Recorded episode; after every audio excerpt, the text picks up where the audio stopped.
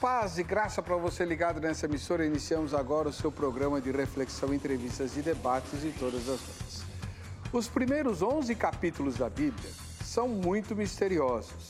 Primeiro, pelo fato de eles retratarem um período que é o inicial da, da, da história né, do universo. E isso, por si só, já está cercado de mistérios. Em segundo lugar, porque os relatos são muito abreviados, né, muito resumidos, com poucos detalhes. Em terceiro, porque tratam de assuntos que nós não compreendemos perfeitamente. Dentre esses capítulos, talvez o mais misterioso de todos, ou pelo menos o mais instigante, seja o de número 6, onde começa a, a narrativa a respeito do dilúvio, a maior tragédia, eh, digamos, geológica que já aconteceu em nosso planeta. E o relato do dilúvio, né, que é mais conhecido como a história da Arca de Noé, que para muita gente é uma lenda e tal, eh, menciona que Deus começa a se incomodar com a raça humana a partir do instante em que diz o texto sagrado, as filhas dos homens passaram a ser cobiçadas pelos filhos de Deus. É muito interessante essa narrativa porque há um contraste entre filhas dos homens e filhos de Deus. E esses filhos de Deus começaram a se misturar, ou se casar, né? É, com as filhas dos homens e o resultado é que a maldade, a violência uh, e toda sorte de profanação começaram a acontecer no planeta Terra. Isso desgostou profundamente o coração de Deus e Deus resolveu então exterminar toda a vida do planeta com um dilúvio. Para isso ele vai chamar Noé e tal. Mas essa é outra história que nós já discutimos aqui voltaremos a discutir a, a, a, as narrativas ligadas à Arca de Noé. O que nós queremos discutir hoje, aliás, respondendo a dúvidas dos nossos telespectadores enviadas a nós, é quem são estas filhas dos homens e principalmente os filhos de Deus. Essa é uma pergunta muito antiga e que já recebeu uma série de respostas, também antigas. Quem assistiu à última produção de Hollywood sobre o dilúvio justamente a história de Noé, é, percebe que a, a solução adotada no filme é uma das correntes ligadas à interpretação é, judaica, do, baseada no livro apócrifo de Enoque, e que os filhos de Deus eram criaturas não humanas, é, de algum modo celestes. Boa parte de, desses intérpretes entendem que eram anjos, anjos guardiões, no caso do filme, que foram colocados lá para tomar conta do Jardim do Éden, para que o homem não voltasse ao paraíso depois da queda, e que se encantaram pelas mulheres, pelas mulheres humanas, que seriam as tais filhas dos homens lá. Então, os filhos de Deus seriam anjos. Agora, anjo pode ter é, descendência, como acontece no, no livro de Gênesis, capítulo número 6, com seres humanos? Nesse caso, teria sido justa a punição de Deus por meio do dilúvio, já que como é que mulheres humanas resistiriam ao assédio de seres celestes? Né? Não sei.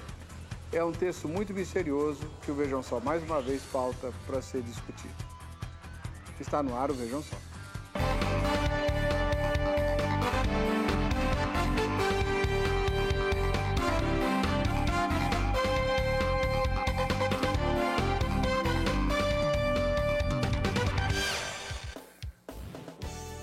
Olá, em nome da Academia Teológica da Graça de Deus, a Agrade, iniciamos mais uma edição do programa Vejam Só.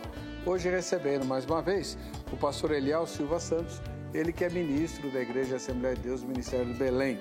Seja muito bem-vindo, pastor Eliel, paz e graça. Paz e graça, reverendo Weber, graça e paz ao telespectador do programa Vejam Só.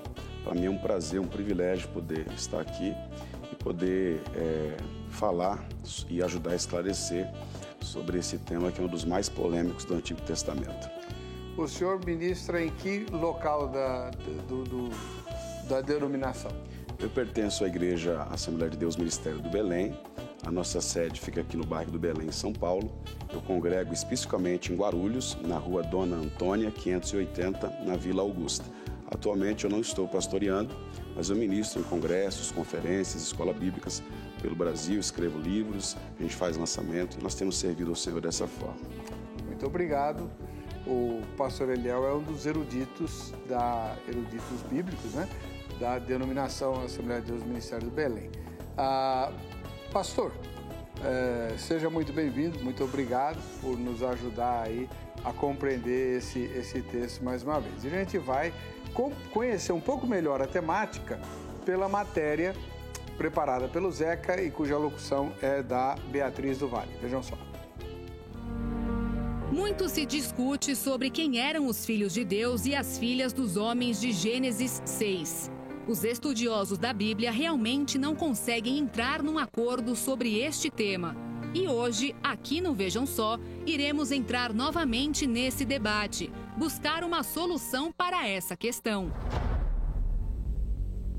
Existem várias opiniões sobre o assunto, porém, duas interpretações aparecem como principais. São elas: os filhos de Deus eram anjos caídos ou os filhos de Deus eram homens poderosos. A ideia de que os filhos de Deus, de Gênesis 6, eram anjos caídos que tiveram relações com mulheres é a interpretação mais antiga e conhecida sobre o assunto. Principal defesa para essa interpretação é o fato de que no Antigo Testamento, a expressão filhos de Deus pode se referir a anjos.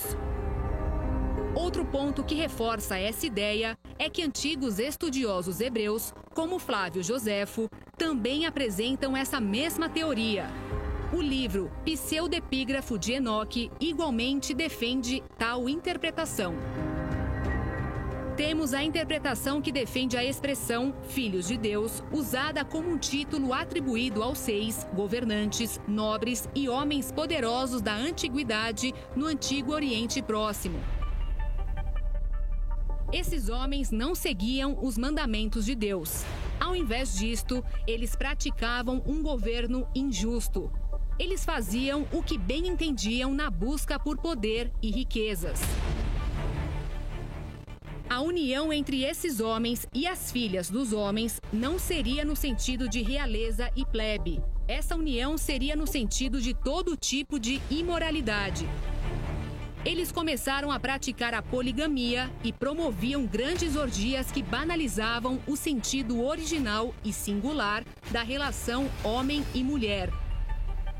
Tudo isso serviu para disseminar uma depravação sem precedentes por toda a humanidade. E como podemos definir qual a melhor interpretação para esse tema? Não sabe? Então fique ligado no nosso debate de hoje. Vamos nos aprofundar no assunto. O Vejam Só está apenas começando. Muito legal, mais uma vez a matéria aí, nota 10, né? Pois bem, pastor Eliel Silva Santos, ministro da Igreja Assembleia de Deus do Ministério do Belém, que opinião o senhor tem sobre esse texto e por quê? Olha, é, existem pelo menos aí quatro é, linhas de interpretação desses filhos de Deus de Gênesis capítulo 6, verso 2 ao 4. Duas são mais conhecidas e outras duas são menos conhecidas. As duas menos conhecidas são que os filhos de Deus ali seriam homens poderosos, governantes, uma classe nobre de pessoas que se misturou ali em um casamento com as mulheres mais pobres, as pessoas é, da periferia. Tem uma outra quarta que é mais desconhecida ainda, é que os filhos de Deus ali seriam os filhos de Adão, os descendentes de Adão, e as filhas dos homens seriam as descendentes de uma outra civilização é, que não descendia de Adão. Não tem o menor sentido bíblico, mas é uma teoria defendida também. As duas teorias mais conhecidas, e aí que está a polêmica e a pergunta do programa de hoje, é se são anjos ou homens. Normalmente, é, os pentecostais, a linha pentecostal que eu represento, acredita que os filhos de Deus ali não são anjos, que os filhos de Deus são homens. Então eu pretendo é, defender aqui e explicar ao longo do programa por que, que nós acreditamos que os filhos de Deus, em Gênesis capítulo 6, não são anjos e sim homens. Muito bem. Antes de, de chamar a enquete, uma curiosidade. Essa, essa raça não adâmica, é, retratada no texto, né, hipoteticamente pelas filhas dos homens, ela veio da onde? Surge essa, essa, essa ponto, esse ponto de interrogação por causa de Caim, quando o texto diz que ele peregrinou, peregrinou, peregrinou, até que chegou a uma terra chamada Nod e ali ele se casou. Então quer dizer que havia uma outra civilização é, paralela àqueles que descendiam de Adão. Porém, a Bíblia diz que Nod ficava ao oriente do Éden. Então Caim peregrinou, peregrinou, peregrinou, deu volta, voltou para próximo do Éden. Quando ele retorna ao oriente do Éden, já havia filhos e filhas de Adão. Então, provavelmente, ele se casa com uma irmã ou com uma prima, até porque o incesto ainda não havia sido abolido, só foi lá no livro de Levítico. Então surge daí essa, essa ideia. Ah, tá certo. Ah, muito obrigado por, pela, pelo esclarecimento. Vamos ver. A nossa pesquisa de todas as noites está publicada no Instagram. Você tem voz e vez aqui no Vejam Só e vai opinar. Os filhos de Deus, a expressão, né, por isso está entre aspas, filhos de Deus, lá em Gênesis 6, eles, na sua opinião, eles são homens ou são anjos? Vamos lá, homens ou anjos? É, você responde ao final dessa edição. Nós vamos ver o resultado parcial da nossa enquete, que continuará no ar até a exibição final do, do, programa. Por isso que muitas vezes o resultado que a gente grava aqui, né, que eu apresento no, no fechamento do, da gravação, não corresponde a quando você assiste ao programa na TV e vai conferir lá na rede social, o resultado é outro, porque a gente grava pelo menos um dia antes da exibição e a, a enquete continua é, no ar, né? Tá bom? Vamos lá. Pastor Eliel Silva Santos, o senhor é, diz que o, a interpretação de Gênesis 6, para o senhor, os filhos de Deus são homens. Por que, que não pode ser anjo? Bom, vamos lá. É, a, a, interpretação de que são homens, de fato, como disse a, a vinheta, o vídeo, foi a primeira interpretação, é a mais antiga. A interpretação de que são homens é mais nova. Ela vem de Agostinho para cá, que se popularizou melhor. Eu não tenho nenhum problema com é, teorias ou, ou, teses mais novas, muito pelo contrário. Eu sou é, pré-milenista e isso veio depois. Eu sou pré-tribulacionista e também veio depois. É, por que, que eu não tenho nenhum é, preconceito com teorias mais novas? Em Daniel capítulo 12, ele teve uma série de visões. E ele foi humilde em dizer: Vi e ouvi, mas não entendi. É o grande problema de muitos mestres nos dias de hoje que querem encontrar resposta para tudo. Daniel foi humilde e disse: Vi e ouvi, mas não entendi. E o que Deus disse para ele? Já que você não entendeu, então cerra essas palavras. Fecha o livro, não entra num assunto que você não entendeu. Porque nos últimos dias, muitos o esquadrinharão e entenderão. Então, muitas das coisas que os antigos não entendiam ou entendiam errado, os teólogos mais modernos compreendem melhor, até porque eles têm mais material para poder interpretar é, aquele texto ali. Então não tem um problema de a minha tese ter vindo depois da tese de anjos. A impressão que eu tenho é que a ideia de que os filhos de Deus ali são anjos, ela surge inicialmente unicamente por causa do livro de Jó, que por três vezes chama os anjos de filhos de Deus. Quando alguns eruditos judeus chegaram à conclusão que ali os filhos de Deus de Gênesis eram anjos, eles não tinham Judas, eles não tinham 2 Pedro, eles não tinham o livro dos jubileus, eles não tinham o livro dos doze patriarcas, e eles não tinham tampouco o livro de Enoque. Eles só tinham o Antigo Testamento, eles só tinham o livro de Jó. Depois é que veio essas outras argumentações. E eu acredito, inclusive, que foi por causa da conclusão dos judeus que ali eram anjos, que veio a história de Enoque, a história dos jubileus e dos doze patriarcas, e depois, no mundo cristão, se agrega Judas e 2 Pedro, capítulo é, 2, 4, versículo 2. Então, veja bem, é, vamos então para o ponto inicial dessa questão, os filhos de Deus em Jó.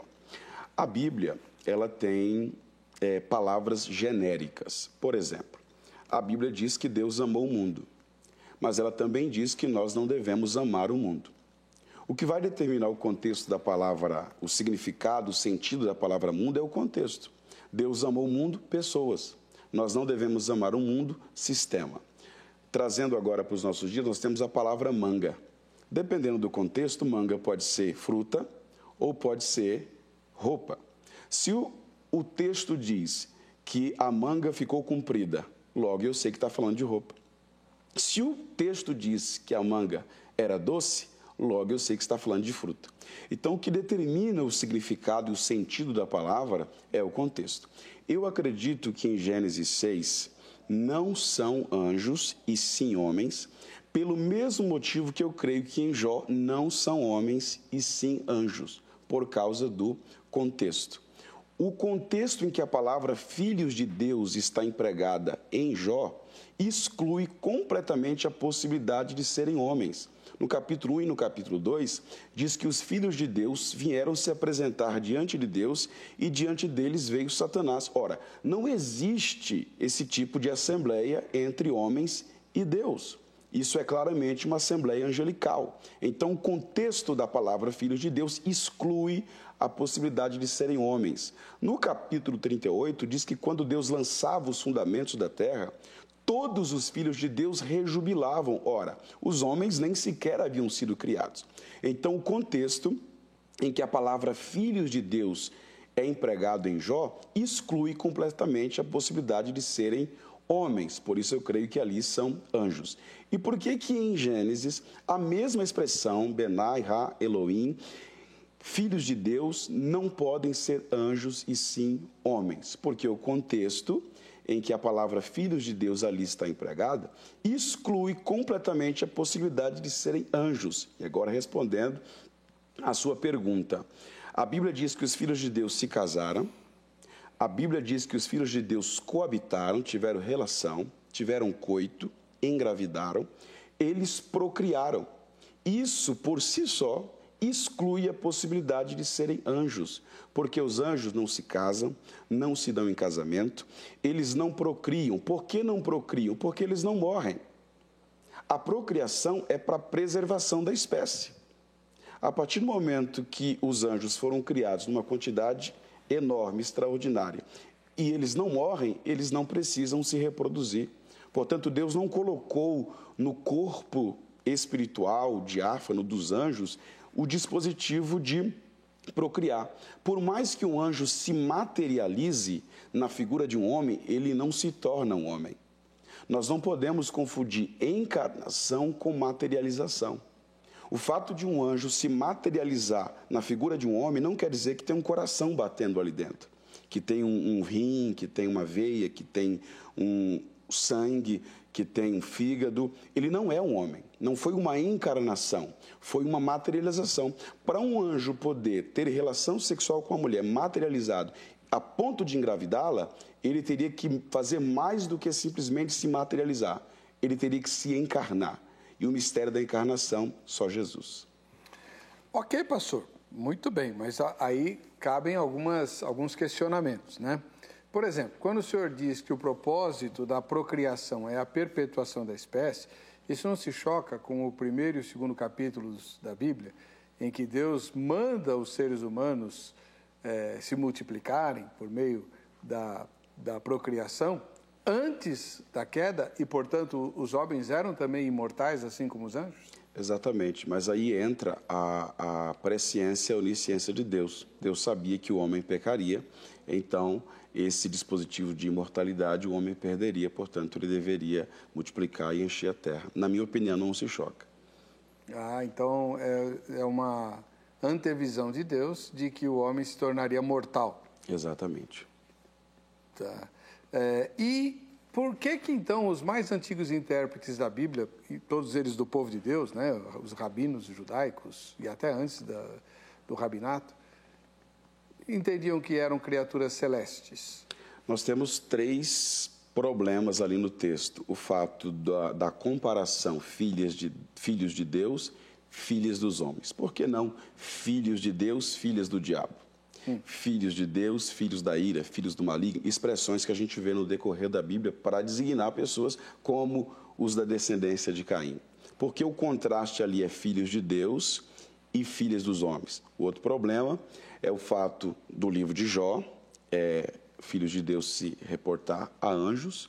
E o, o, terceiro problema é que, aparentemente, dessa união veio gigantes, pessoas Exato, especiais. Era a minha próxima pergunta. Então, esses três problemas fizeram os judeus acreditarem que eram anjos. Um adentro aqui.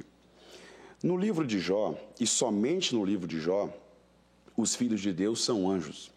Nós temos milhares de referências bíblicas com a expressão filhos de Deus, tanto no grego como no hebraico, se referindo a homens piedosos. Somente no livro de Jó, e talvez em Daniel capítulo 3, essa expressão se refere a anjos.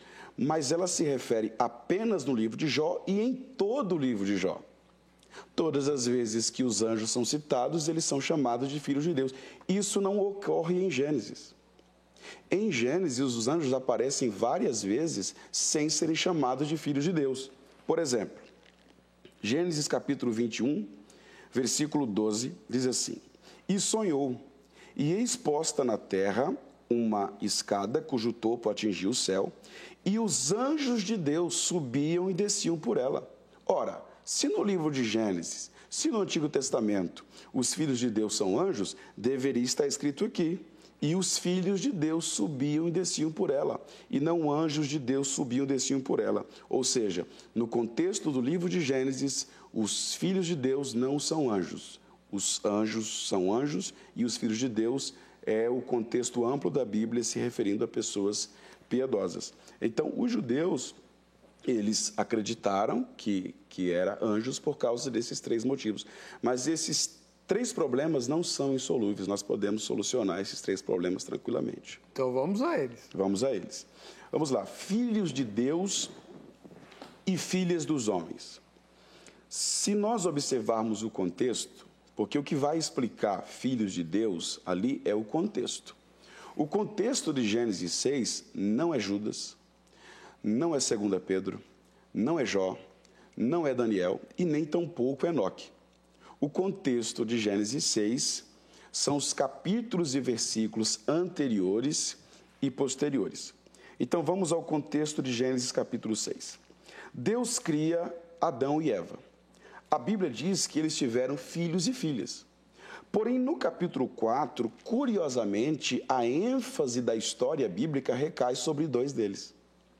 Mas ele teve vários, mas a Bíblia escolhe dois deles para contar a história: Caim e Abel. Caim mata Abel, no capítulo 4. Deus o amaldiçoa. E no capítulo 4 ainda, a Bíblia vai trazer a descendência de Caim. Só gente ruim, pior do que ele, 70 vezes mais do que ele, que foi o caso de Lameque. No capítulo 4 ainda, versos 25 e 26, a Bíblia diz que no lugar de Abel, Deus deu a Adão sete. E sete gerou Enos, onde se começaram os homens a invocar o nome do Senhor. No hebraico, aqui, o verso 26 se lê literalmente da seguinte forma: quando os homens, aqui está a chave, quando os homens passaram a ser chamados pelo nome do Senhor. É assim que diz o texto no hebraico. A tradução é: quando se passaram a invocar os homens o nome do Senhor. Mas no hebraico se lê literalmente: quando os homens passaram a ser chamados pelo nome do Senhor. Ou seja, filhos de Deus, servos de Deus, obedientes a Deus. No capítulo 5, a Bíblia já contou no capítulo 4 a descendência mal de Caim, e no capítulo 5 vai trazer a descendência piedosa de Sete. Aí você tem Enos, você tem Enoque, que andou com Deus, profetizou o dilúvio. Você tem Matusalém, cujo significado do nome é quando ele morrer, o juízo virá, e de fato Matusalém morreu pouco tempo antes do dilúvio. Nós temos é, Lameque e depois vem Noé, que foi o único que se salvou dessa mistura. Então veja o contexto, acompanhe o raciocínio. No capítulo 4, Deus escolhe dois filhos para contar a história, um mau e o outro bom. No capítulo 4, Deus traz a descendência pecaminosa e perversa de Caim. No capítulo 5, Deus traz ali usando através do escritor bíblico a descendência piedosa de Sete. E o capítulo 6 coroa o capítulo 4 e o capítulo 5, quando diz: Como se foram multiplicando os homens na terra. Porque o texto está falando de genealogia, de multiplicação. Como se foram multiplicando os homens na terra, ou seja, genealogia capítulo 4 de Caim e genealogia do capítulo 5 de Sete, e lhe nasceram filhas, Aí o verso 2 vai fazer a fusão entre o capítulo 4 e o capítulo 5. A descendência de Sete, piedosa, e a descendência perversa de Caim, do capítulo 4. Vendo os filhos de Deus que as filhas dos homens eram formosas, tomaram para si mulheres, as que entre todas mais lhes agradaram. E por que que o texto vai identificar a geração obediente a Deus como filhos de Deus? e a geração desobediente a Deus como filhas dos homens, e não filhas do diabo, filhas é, da perdição, filhas da ira, o que seria muito mais fácil para a gente entender. Porque a ênfase aqui é a corrupção do gênero humano. É a humanidade que rompeu com o Criador, que se revoltou com o Criador, que se desviou dos caminhos do Criador. O papel do diabo aqui no capítulo 3 é como se tivesse sido só soltar o burrinho. Lembra da história do burrinho? Satanás foi lá, soltou o burrinho, o burrinho pulou a cerca, comeu o, o, pasto do fazendeiro, o fazendeiro matou o burro, o dono do burro foi lá, matou o fazendeiro, os filhos foram lá, queimaram a fazenda e perguntaram: Foi você que fez isso para Satanás? Ele disse: Não, eu só soltei o burro.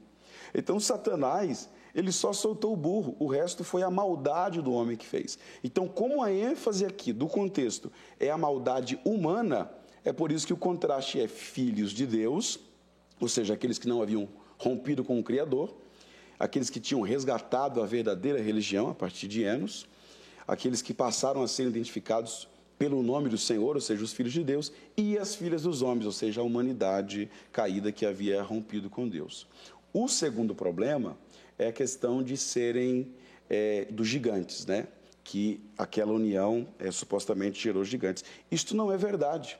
No capítulo 6, versículo 4, diz: Ora, naquele tempo havia gigantes.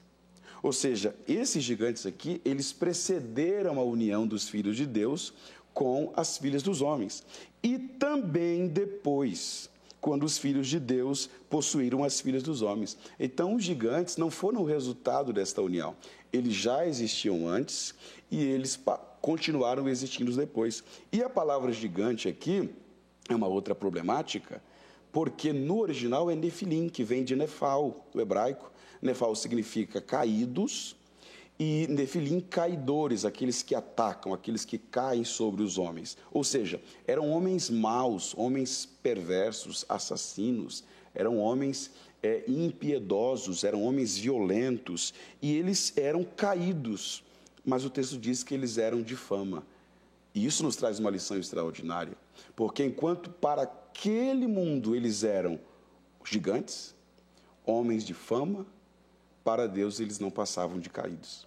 E nos dias de hoje muitos são famosos, conhecidos, mas para Deus eles são caídos. Então é o caso dos nefilins. E esses nefilins eles vão aparecer lá em números. Se os gigantes foram o resultado de anjos com seres humanos, ou houve uma segunda onda de anjos coabitando com seres humanos, ou esses gigantes aqui sobreviveram ao dilúvio. Porque eles vão aparecer na Bíblia Sagrada.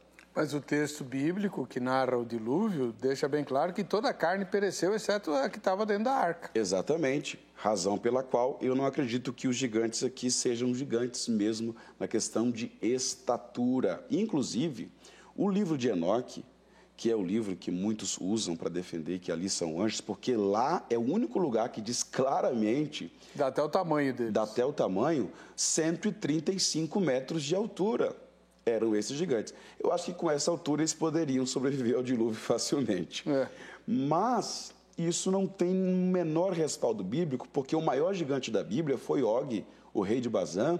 A Bíblia diz que a sua cama media 2 metros de largura e 5 metros de comprimento nada comparado aos gigantes do livro de Enoque. Inclusive, o livro de Enoque dá informações que somente um autor inspirado Poderia dar, porque ele dá a quantidade de anjos, ele diz que eram 200 anjos, dá o nome dos anjos, aproximadamente uns 10 nomes. A Bíblia toda só dá nome de dois anjos. O livro de Enoque, em um capítulo, que é o capítulo 7, dá nome de 10 anjos.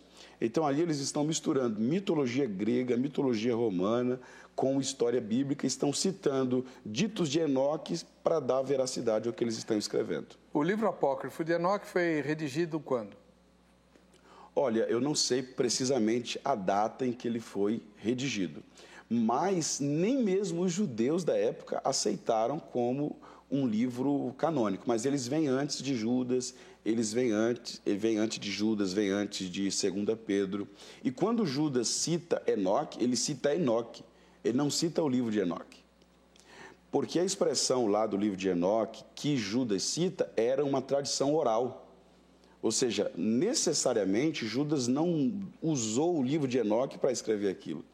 E sim, o livro de Enoque e o livro de Judas usaram uma tradição oral para colocar aquilo. Era comum um grupo de judeus escrever um livro com mitos, com histórias fictícias, com crenças, com comentários deles, interpretações deles, como se fossem histórias verídicas e colocarem dentro desse livro ditos de profetas do Antigo Testamento para poder dar a veracidade.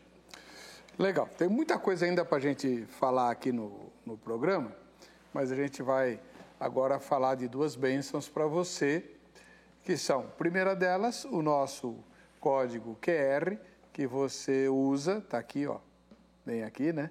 Pega o teu celular, a câmera, fotografa, fotografa não, focaliza, perdão, focaliza o, o quadrinho e o seu celular estará imediatamente habilitado para acessar o conteúdo dessa emissora no canal do YouTube.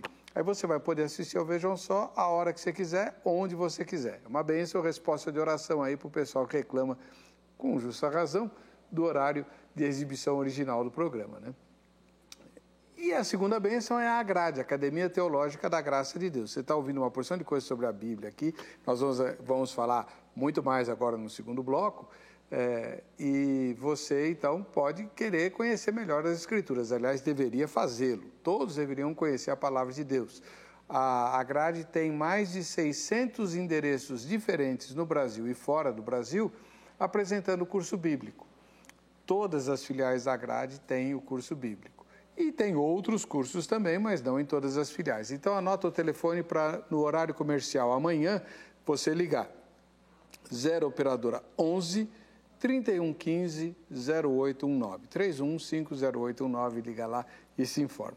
A gente volta já já com o Vejam Só, quem assiste ao Vejam Só.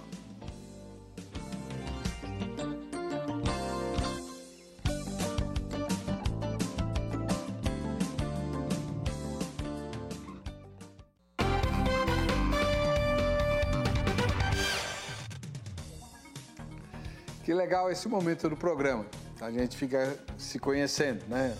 Nós vamos conhecer você por meio do Vejam Só Quem Assiste ao Vejam Só. Quadro que permite a você, inclusive, opinar ou sugerir. O tema que estamos abordando hoje, sobre os anjos ou homens, em Gênesis capítulo número 6, foi. É, ele é repetidamente solicitado por telespectadores, né? E, então é por isso que nós o estamos pautando faça isso. Você pode é, contribuir ou participar desse quadro do programa por dois meios. Pelo e-mail, vejam só, arroba rittv.com.br, né, o nosso endereço eletrônico. Lá você pode mandar a sua foto. Não se esqueça de se identificar, precisa dizer quem você é, sua cidade, seu estado. Se quiser dizer a igreja, também pode.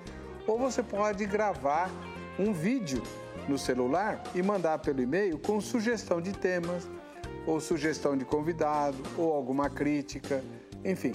É, se for um assunto genérico do programa, você manda pelo e-mail o seu vídeo.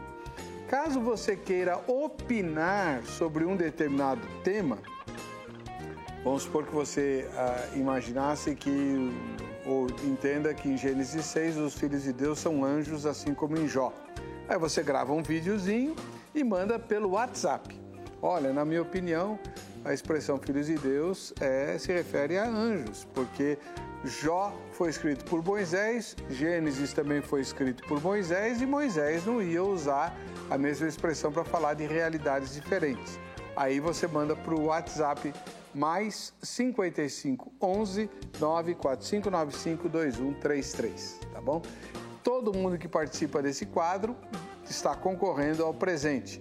E o presente da hora é o livro do pastor Marcos Granconato, A Cabeça de São Bernardo das Correntes, um livro extremamente instigante que ele mesmo criou para a filha adolescente dele e que acabou se transformando num, num sucesso, que é muito bem escrito, muito, muito bem bolado, contando de uma forma bastante é, criativa a, os aspectos da religiosidade geral brasileira e até lusitana. E como essa religiosidade, seja ela cristã ou não, é, ou evangélica ou não, é, influencia a, o dia a dia, né, o cotidiano. Muito, muito interessante a história que ele, que ele inventou. Eu digo, olha, haja imaginação, viu? É, muito bacana a ficção que o pastor Marcos Granconato criou e é o presente autografado, hein? Para você que participa do quadro. Vamos lá, em Porto Alegre, no Rio Grande do Sul, a Dayana Oliveira dos Santos é nossa telespectadora. Essa jovem linda aí. Valeu, Dayana. Muito obrigado. Bacana a sua foto. E ela tá tomando chimarrão, não é não? Ou é chá? Acho que é chá. Ah, ô Dayana, você está traindo a tradição é, é, é, é, gaúcha. Tem que tomar chimarrão e na cuia, tá? Eu não gosto de chimarrão. Mas enfim, vamos lá pro, ainda no Rio Grande do Sul, em Venâncio Aires, o Samuel e uh, o Elias Klein Será que tá certo? Cadê o Elias? Só se foi o Elias que tirou a foto, né? Porque eu tô vendo só um aí na foto. Mas aqui na minha ficha é de Samuel e Elias Klein, lá de Venâncio Aires, do Rio Grande do Sul. Tá bom. Deus abençoe você. Fica na paz, meu irmão. Bom, voltando aqui para é, para nossa entrevista de hoje, estamos recebendo o pastor Eliel Silva Santos, da Igreja Assembleia de Deus do Ministério do Belém. Ele está falando com muita propriedade sobre o capítulo número 6 de Gênesis e a ideia dos filhos dos homens e tal. Filhas de, filhos de Deus e as filhas dos homens. Tem muita coisa ainda para a gente abordar. E uma delas é, é a seguinte: o apóstolo Paulo, escrevendo nas pastorais, ele alerta para o perigo de debates e discussões sem fim sobre genealogias e lendas judaicas. E, e ele, acho que para Timóteo ele fala até de histórias de velhinhas caducas e tal. Fábulas, né? Fábulas, né? Uh, essas, essas interpretações mais estranhas dos livros apócrifos ou pseudoepígrafos estariam na mente de Paulo quando ele falou isso? Eu acredito que sim. Eu acredito que sim, que ele se referia exatamente a essas lendas, a essas fábulas, porque dentre os judeus haviam muitas, muitas ramificações. Sim. Né? O fato de falarmos, há uma tradição judaica, mas não significa que todos os judeus concordavam com isso. Por exemplo, a questão dos filhos de Deus serem anjos é uma tradução judaica. Não quer dizer que todos os judeus concordavam, e é claro que não, até porque Tinha eles. Até uma, uma seita que não acreditava nem em anjos. Em anjos, exatamente. Era o saduceus. Os saduceus. Os judeus, alguns judeus acreditam em reencarnação, né? enfim. Então, Paulo tinha isso em mente. E temos aqui um outro exemplo é, interessante, que é a questão do tanque de Betesda. Segundo se cria, a expressão ali no grego é iapigar. Segundo se cria, um anjo descia, movia as águas e o primeiro que ali se lançasse era curado de qualquer enfermidade que tivesse. É uma lenda. O texto não diz que o anjo descia, o grego diz iapigar, segundo se cria. E qual a possibilidade de Deus mandar um anjo para mover umas águas, a fim de promover uma cena de competição, de truculência, aonde os cegos podiam pular, mas não podiam ver o movimento, onde os paralíticos e coxos podiam ver, mas não podiam pular. Então, somente os ricos, aqueles que pudessem pagar alguém para empurrar ou comprar uma cabine ali junto à borda do tanque, qual a possibilidade dessa lenda ser verdadeira? Nenhuma. A mesma, na minha visão, o mesmo se aplica à questão de anjos coabitando com mulheres. Então, nesse caso do tanque de Bethesda, aquela, aquela canção muito popular, né? Move as águas, Senhor, não devia ser cantada. Não deveria ser cantada. E o pior é que os hinos são doutrina. Muitas pessoas esquecem de ler a Bíblia para serem doutrinados pelos hinos, infelizmente. Bom, esse, é já assunto. tem outro tema aí, beleza, maravilha. Porque, ó, é complicado ter um tema novo toda noite para fazer programa aqui. Então a gente pega tudo. Esse já vai ser um tema, né? O cântico move as águas, é antibíblico e tal. Já sei até que eu vou trazer. Bom, vamos lá. Ah, o, nessa, na época que Paulo escreve, então, o livro apócrifo de Enoque já era conhecido. Ele deve ser do período interbíblico? Exatamente, possivelmente. Os 400 anos ali. Muito bem. Agora, é, pastor, o, o senhor mencionou em algumas eh, vezes no bloco anterior a epístola de Judas e a segunda epístola de Pedro. Ali não há um certo respaldo neotestamentário, autêntico, inspirado por Deus, bíblico, para a ideia de anjos caídos, anjos é, que, que não guardaram seu estado original, que coabitaram com mulheres e tal? Esse texto é o texto que eles mais se utilizam, juntamente com o livro de Jó, para defender que são anjos entrando em conúbio com mulheres, porque, inclusive, algumas traduções e algumas versões de Judas 1, do verso 5 ao verso 7, são completamente traduções interpretativas e versões interpretativas. Mas se nós formos olhar na Almeida Revista Corrigida, a Almeida Revista Atualizada, que são, na minha opinião, as mais fiéis, as mais usadas, e se nós formos olhar o texto grego original, não é isso que o texto ensina. Então vamos a Judas, capítulo único, do verso 5 ao verso 7. Primeiro vamos contextualizar. Judas está tratando ali do problema dos falsos mestres. Os falsos mestres, eles tinham três tipos de pecado. Eles tinham o pecado da incredulidade, eles tinham o pecado da imoralidade sexual e eles não respeitavam a autoridade. Então Judas vai citar três exemplos: um de incredulidade, outro de rebelião contra a autoridade e outro de imoralidade sexual. Aí ele diz, verso 5: Quero, pois, lembrar-vos, embora já estáis cientes de tudo uma vez por todas, porque Pedro já tinha falado disso, que o Senhor, tendo libertado um povo, tirando da terra do Egito, destruiu depois os que não creram. Então aqui ele cita o exemplo de incredulidade, que era um dos pecados dos falsos mestres. Verso 6. E a anjos, ele vai citar um outro exemplo. E a anjos, os que não guardaram o seu estado original de santidade, mas abandonaram o seu próprio domicílio. Domicílio ali é aiketerion, no grego, residência, morada, ou seja, eles abandonaram o céu, eles seguiram Lúcifer. É, ele tem guardado, do grego tério, vigiar, sob trevas, em algemas eternas, para o juízo do grande dia. Aí entra o verso 7, que é onde está a polêmica.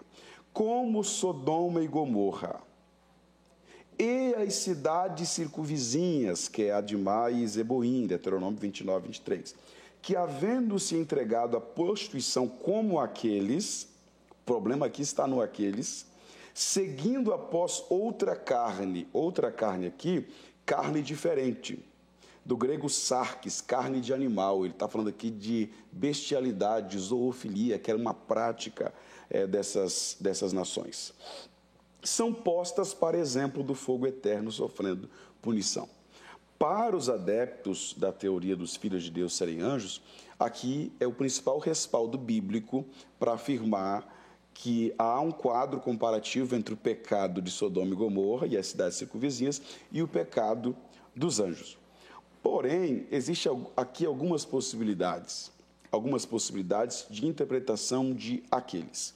O contexto em si fala de três tipos de pecado: incredulidade, rebeldia e imoralidade sexual. E ele cita três exemplos: Israel, incredulidade, os anjos, rebelião, e Sodoma e Gomorra, imoralidade sexual. Então vamos à questão do aqueles e do outra carne. Em primeiro lugar, como que Judas está comparando o fato dos sodomitas e gomorritas terem ido após outra carne, afirmando que os anjos foram também após outra carne, se os anjos não são carne? Por que, que os homens de Sodoma e Gomorra foram após outra carne? Porque eles eram carne e eles tiveram relação sexual com uma carne diferente da deles, não apenas o homossexualismo, mas está falando ali de zoofilia, carne de animal. O texto grego diz isso. Então, esse quadro comparativo, por si só, na primeira análise já cai por terra. Porque não tem como o anjo ir após outra carne se ele não é carne. Ele é espírito. Ele iria a, a, a, atrás de carne. Exatamente, e não atrás de outra carne. Hum. Agora vamos para a questão do aqueles, como aqueles. Esse como aqueles aqui tem pelo menos quatro interpretações. Vamos lá. No texto grego, nós podemos encontrar a tradução e a expressão como esses tais. Como aqueles ou como esses tais. No caso, Judas estaria se referindo aos mestres, hum. que também cometiam esses pecados e essas imoralidades sexuais. Como aqueles, também pode estar comparando o pecado de Sodoma e Gomorra e as cidades circunvizinhas, como com o verso 5, Israel, e, o, e, os, e os anjos no 6. Ou seja, ele não está só comparando Sodoma e Gomorra no verso 7 com os anjos do verso 6. Também com Israel no verso 5, no que diz respeito a eles terem pecado ele não entra na especificidade do pecado, e Deus ter julgado, Deus ter estabelecido ali o seu juízo. Então, como aqueles pode ser o povo de Israel, do verso 5, que pecaram e foram julgados, e os anjos, os anjos do verso 6, que também pecaram e foram julgados. Inclusive, se nós pegarmos os pontos chaves do verso 7, podemos pegar a seguinte expressão: Sodoma e Gomorra, como aqueles também foram postos como exemplo. Então ele está se referindo a Israel e aos anjos, que são os dois exemplos que ele citou anteriormente. Em terceiro lugar, o como aqueles aqui, observe que ele não está mais falando de Sodoma e Gomorra. Ele diz como Sodoma e Gomorra, vírgula, e as cidades circunvizinhas, que como aqueles, como aqueles quem? Sodoma e Gomorra, hum. foram atrás de outra carne. Então ele estabelece um quadro comparativo entre os pecados de Admai e Zeboim, que são as cidades circunvizinhas, com Sodoma e Gomorra, que foram após outra carne. E em quarto lugar, se esse como aqueles aqui se reportar aos anjos, Judas está simplesmente estabelecendo um quadro comparativo de pecado, de rebelião, de prostituição. No caso de Sodoma e Gomorra e as cidades circunvizinhas, no âmbito físico, no âmbito carnal, e os anjos no âmbito espiritual, ou seja, é, Sodoma e Gomorra se prostituiu no âmbito material e os anjos se prostituíram no âmbito espiritual, porque existe adultério espiritual. Idolatria é um adultério espiritual. Muito usado no Antigo Testamento. Né? Então, esse como aqueles aqui não está estabelecendo um quadro comparativo entre o pecado de Sodoma e Gomorra e o pecado dos anjos. E a segunda Pedro? Bom, segunda Pedro é, é até mais simples, porém pode se tornar um pouco mais complicado por causa da questão da prisão dos anjos. Uhum. Né? Então vamos a, a segunda Pedro. Segunda Pedro 2,4. Assim como no meio do povo surgiram falsos profetas, assim também haverá entre vós falsos mestres, os quais introduzirão dissimuladamente heresias destruidoras até o ponto de renegarem o soberano Senhor que os resgatou, trazendo para si mesmo repentina destruição. Então ele vai falar de juízo. É o mesmo contexto de Judas, falsos mestres que cometeram alguns tipos de pecados, ele vai trazer alguns quadros comparativos. Certo. Verso 2. E muitos seguirão as suas práticas libertinas, e por causa delas será infamado o caminho da verdade. Vamos ao verso de número 4. Ora, se Deus não poupou anjos quando pecaram, antes precipitando-os no inferno, Tártaro, os entregou aos abismos. de trevas, abismos, Sheol, trevas, zopos, ou seja, envolvido em nuvens, em nevas, reservando-os, do grego tério, vigiar, para juízo, se não poupou o mundo antigo, agora ele passa para o segundo exemplo. Se não poupou o mundo antigo, mas preservou a Noé, pregador da justiça, e mais sete pessoas, quando fez vir o dilúvio sobre o mundo de ímpios, e reduziram as, e reduziu as cinzas. Ele vai para o terceiro exemplo. As cidades de Sodoma e Gomorra ordenou-as a ruína completa, tendo-as posto como exemplo. E quando venham, e quanto, a quantos venham a ser impiamente, e livrou o justo Ló. Então, aqui é o mesmo contexto. Os falsos mestres estavam cometendo esses três tipos de pecado e ele dá esses três tipos de exemplo: o pecado é, dos anjos, de Sodoma e Gomorra e também da geração pré-diluviana. Então ele estabelece esse, esse quadro comparativo e não está fazendo uma comparação de pecado em si, e sim de juízo contra o pecado, independentemente do tipo do pecado. O problema, que é a problemática aqui, é que ele diz que Deus pegou esses anjos que pecaram e prendeu eles. E nós sabemos que Satanás está solto. Ele foi tentar Jesus no deserto de Jericó. Ele foi visto lá no livro de Jó, entre os anjos, apresentando diante de Deus: de onde tu vem? Rodear a terra e passear por ela. E ele vai ser preso. Se vai ser preso é porque ele está solto. E nós temos os anjos, os demônios, principados e potestades que habitam nas regiões celestiais. Mas também nós temos versículos bíblicos que mostram demônios presos. Nós temos os demônios que estão no Tártaro, que são, serão soltos no Apocalipse, quando o anjo toca a quinta trombeta.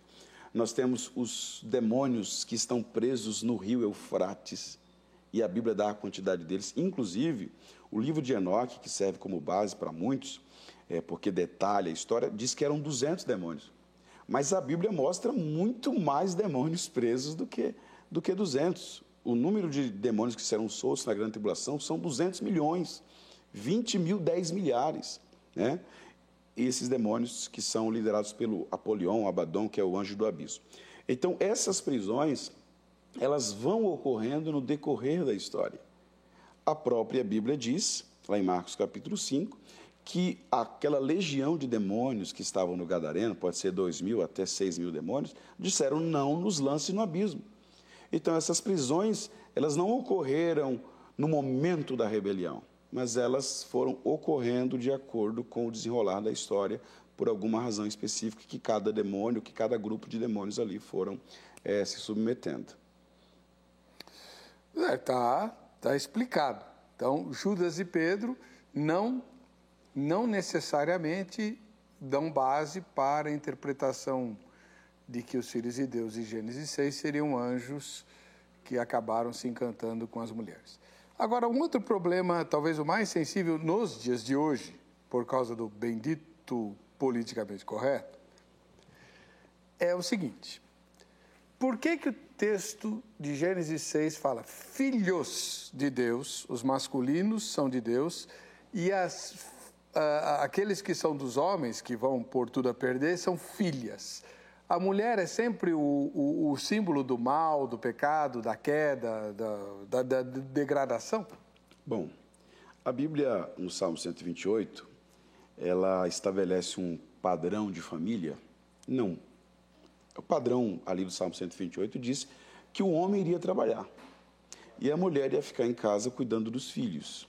Hoje em dia, essa realidade é completamente diferente, mas naquele contexto é, se preservava ainda mais esse padrão de família. Então, é como se o homem está trabalhando e a mulher está educando os filhos. Porém, é o homem que traz a descendência, a descendência vem do homem.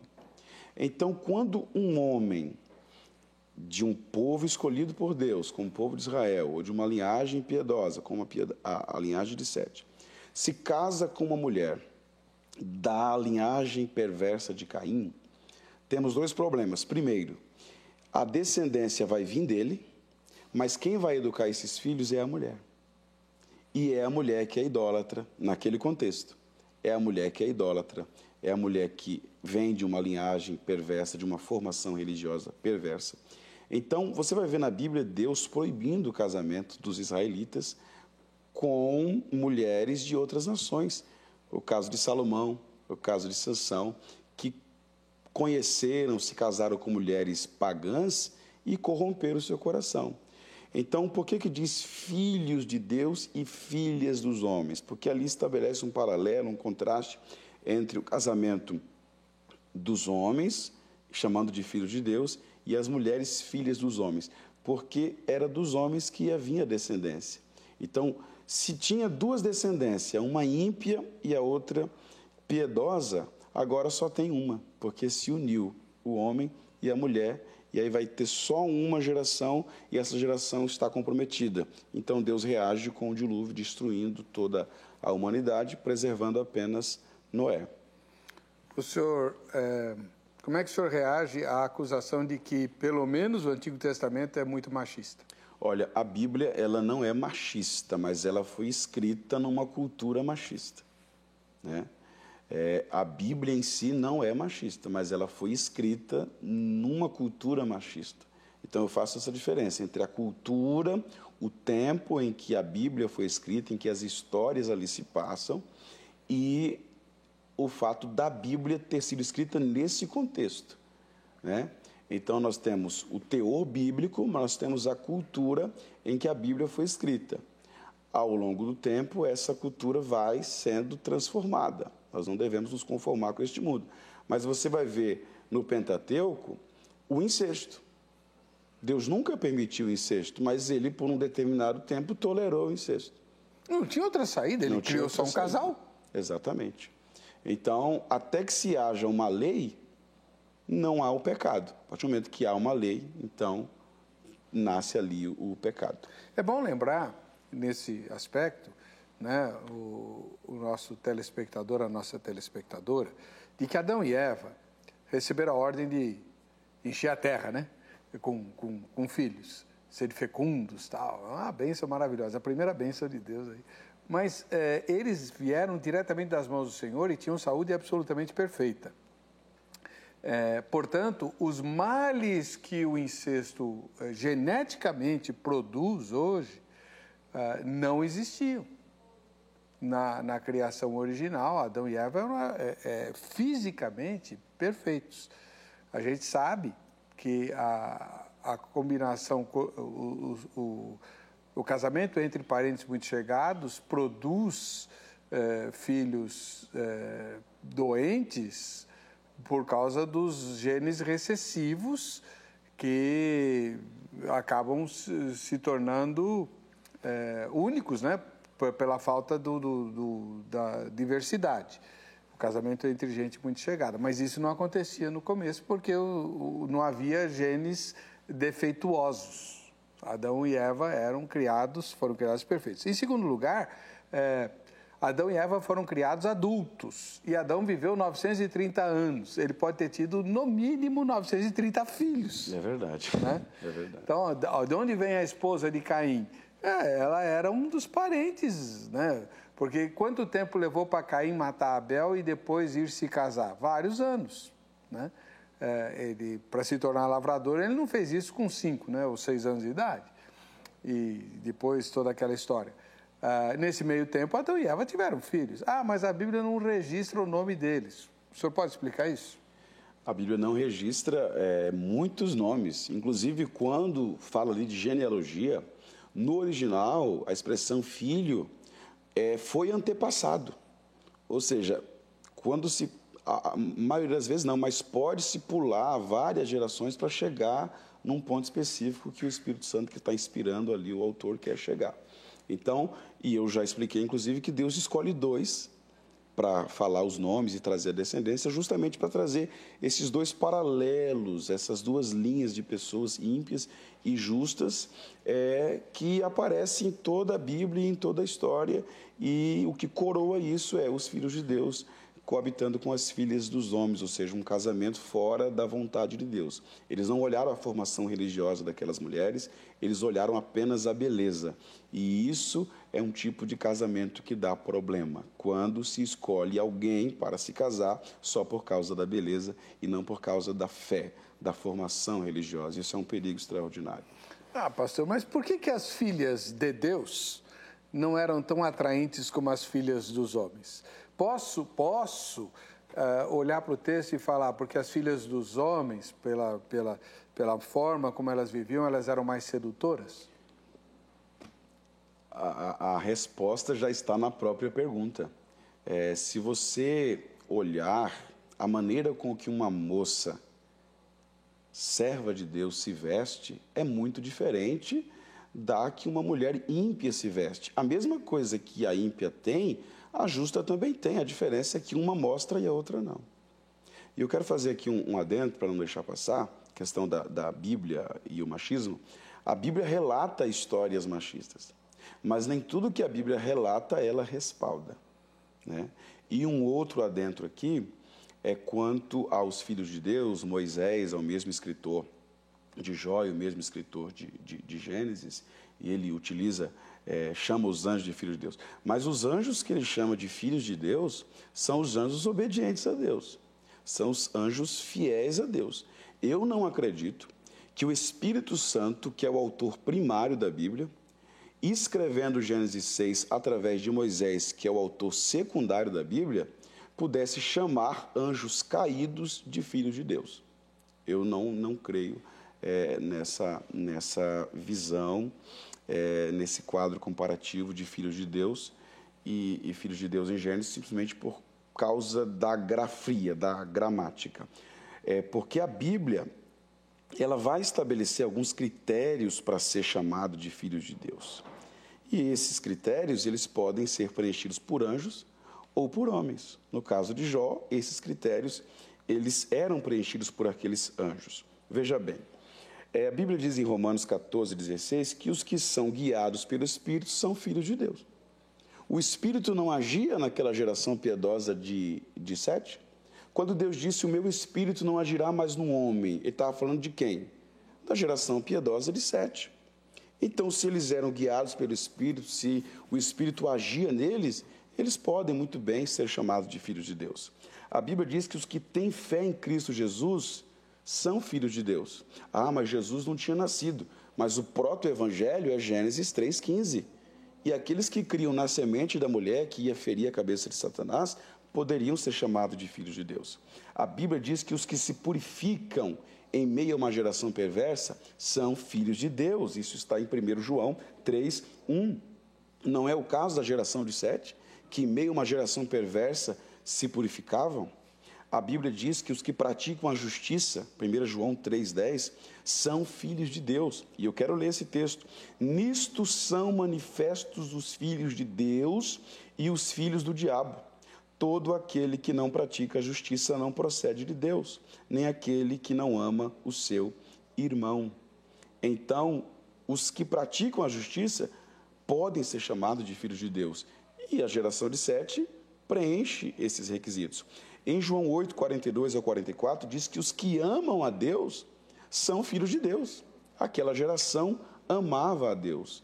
E, mais uma vez, Gênesis 4, 26, diz que a partir de Enos, descendência de Sete, os homens passaram a invocar o nome do Senhor. E no hebraico ali se lê: os homens passaram a ser chamados pelo nome do Senhor. Ou seja, filhos de Deus. E lembrando que a atribuição da autoria mosaica a Jó não é explícita na Bíblia. Exato. Em nenhum lugar. Isso faz parte da tradição judaica, antiga e tal, mas a Bíblia não afirma que o livro de Jó faz parte dos escritos de Moisés, diferentemente do Pentateuco, que declara o tempo todo, né? Jesus faz referência, Moisés vos declarou Pentateuco. Então, é diferente. Né? Eu queria fazer uma observação aqui em Gênesis 6. É, eu já falei do capítulo 4, quando traz a descendência de Caim, do capítulo 5, quando traz a descendência de Sete e identifica-os pelo nome do Senhor. É, e no capítulo 6, essa mistura, essa fusão, que já era uma estratégia do diabo, uhum. né, de unir essa descendência de Sete com a de Caim, porque ele sabia que Deus não traria a semente da mulher de uma geração pecaminosa. Mas o que ele não sabia é que Deus preservaria Noé. Então, no capítulo 6 tem essa multiplicação, tem essa mistura. Agora observe o verso 3. O verso 2 diz que os filhos de Deus se casam, ali é casamento. A Bíblia diz que nos dias de Noé casavam-se e davam-se em casamento. Isso aqui não é fornicação, não é adultério, não é prostituição, como diz lá em Judas, que está falando de Sodoma e Gomorra. Aqui é casamento lícito. Só que era um casamento fora da vontade de Deus que ia dar problema.